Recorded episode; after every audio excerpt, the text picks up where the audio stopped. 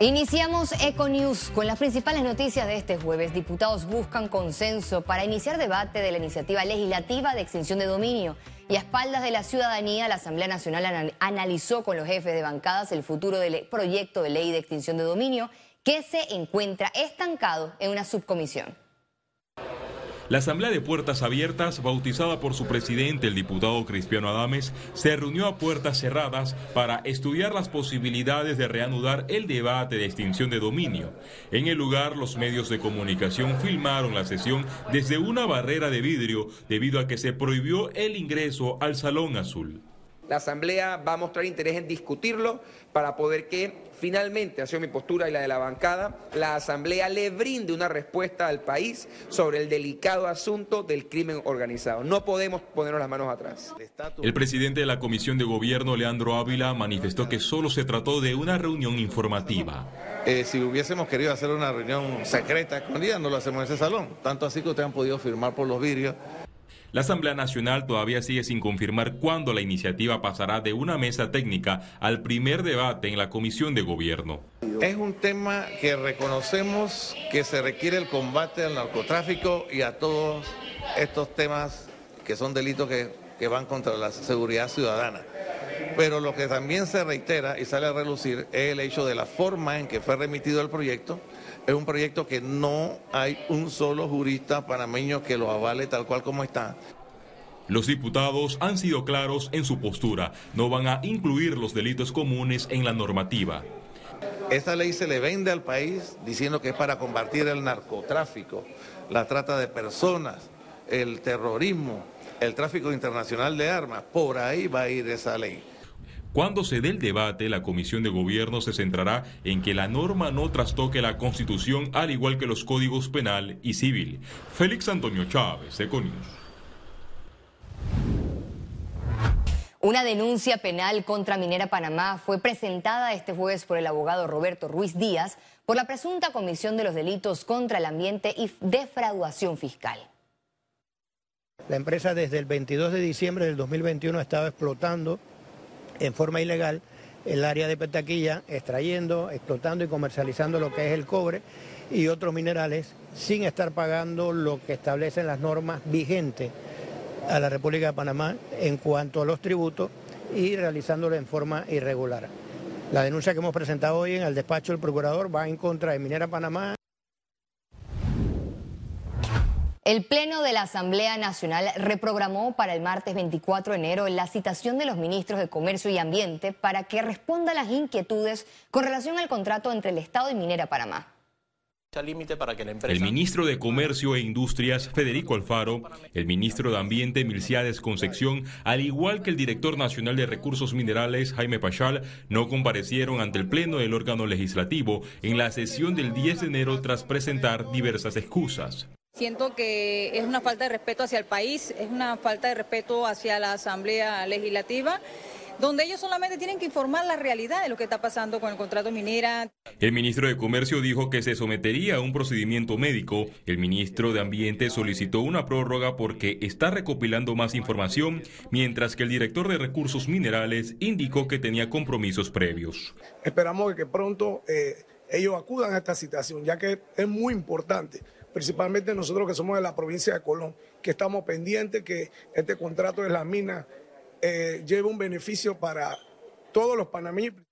La citación se da paralelamente a unas negociaciones con incertidumbre entre ambas partes que, por el momento, están lejos de un acuerdo. Nadie está por encima de la ley y todas las autoridades que son citadas conforme a derecho por esta Asamblea Nacional deben dar cita y deben responder al cuestionario que hemos emitido. Los funcionarios públicos de no atender el llamado de los diputados de la Asamblea Nacional podrían ser conducidos al Parlamento para rendir cuentas. Félix Antonio Chávez, Econius. La Policía Nacional frustró este jueves 12 de enero un robo en la sucursal de Banismo ubicada en la avenida Justo Arosemena en la ciudad capital. Los vinculados a este hecho escaparon en un vehículo sedán color blanco. De acuerdo a las primeras investigaciones, cuatro personas ingresaron al local amenazando con arma de fuego a los dependientes y clientes. Sin embargo, los agentes de seguridad dieron la alerta oportuna a las unidades policiales, logrando detener a una persona en el lugar.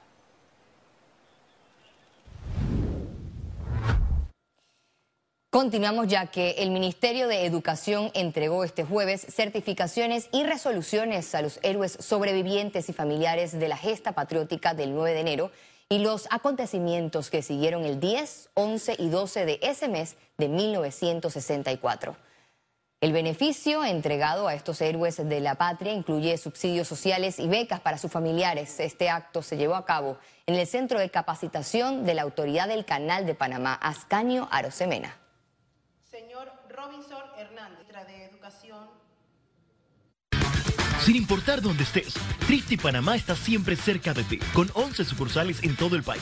Para reservaciones, visítalos en panamatrifty.com. Presenta Economía. Transcurrido el primer trimestre del 2023 del Canal de Panamá, ya reportan proyecciones positivas de crecimiento pese al impacto de la situación económica mundial. El Canal de Panamá informó que prevé aportar alrededor de 2.544 millones de dólares al Estado en este 2023. Sí, pensamos que vamos a tener un incremento en ingresos como de unos 300 millones, efecto de la disminución en el tonelaje, pero el aumento eh, en, en el precio. El pasado 1 de enero entró en vigencia el nuevo sistema de peajes para transitar por la vía interoceánica. Disminuyeron de 430 tarifas a 60, pero a un mayor precio. El que no le interesa pagar por la reserva porque eso tiene un costo, entonces se siente esperar. Y depende de la cola y el número de barcos que estén esperando para pasar, puedes esperar 2, 3, 5, hasta 12 días. Sobre las operaciones, Marota explicó que la economía mundial ha impactado la llegada de buques al Canal de Panamá. Fuimos afortunados de que aunque el gas natural licuado fue un segmento que perdimos más de 120 y tantos tránsitos en el año fiscal, eh, el segmento de graneros y portacontenedores subió. Eh, y ahí se hizo el balance. Ahí se hizo el balance. Por eso cerramos el 21 con 516 millones de toneladas, el 22 con 518 millones de toneladas y en el año fiscal que viene estamos pensando 510 toneladas. Un fenómeno interesante es que eh, lo que va de este año fiscal también hemos visto que el, buque Neo, Neo Panamax está viniendo menos cargado y está viniendo más buques Panamax. Ciara Morris, Econews. El presidente Laurentino Cortizo informó que el Consejo de Gabinete aprobó la extensión del subsidio de combustible hasta el 15 de febrero. Se trata de 30 días más en que los conductores panameños podrán comprar el galón del combustible en 3 dólares con 25 centavos. La extensión se anuncia luego que la Secretaría Nacional de Energía informó que el precio del combustible tiene tendencia al alza. El Panama Convention Center proyecta una inyección económica al país de más de 70 millones de dólares por los eventos de la industria de reuniones de este 2023. Después de un año de operaciones, el Panama Convention Center en Amador superó su meta en cantidad de eventos y visitantes. Ahora están enfocados en la agenda al 2026. Para este 2023 ya tienen 64 eventos agendados. Cerramos con aproximadamente 50 eventos de 22, 12, 22 que teníamos proyectados y de los cuales 12 eran internacionales, lo cual es lo que andamos buscando como, como centro de convenciones. En el 2023 ya empezamos con unas cifras en enero de más de 50 eventos ya eh, en prospecto, prospectados, y seguimos avanzando, confirmando esos eventos y atrayendo nuevos eventos. Algunos, por ejemplo, tenemos eh, el, evento de Our Oceans, tenemos Expo Comer, tenemos los eventos de CAPAC, tenemos los eventos de ACOVIR, tenemos el Congreso Mundial de Robótica. Em, tenemos el evento del BID, tenemos reservado también EXMA, tenemos la Tire Expo, dentro de muchos otros. En un conversatorio señalaron que el país recibirá una derrama económica de más de 70 millones de dólares por estos eventos del 2023. En promedio, el gasto promedio, de acuerdo a las estadísticas de ICA, es que cada viajero internacional deja una derrama económica de 650 dólares por día. Para este año esperamos tener unos alrededor de, de 150 mil a 160 mil visitantes, los cuales ya prospectados, ya en libros, tenemos unos un poquito más de 100 mil. Los congresos y las convenciones son los tipos de eventos que predominan en este centro de Amador.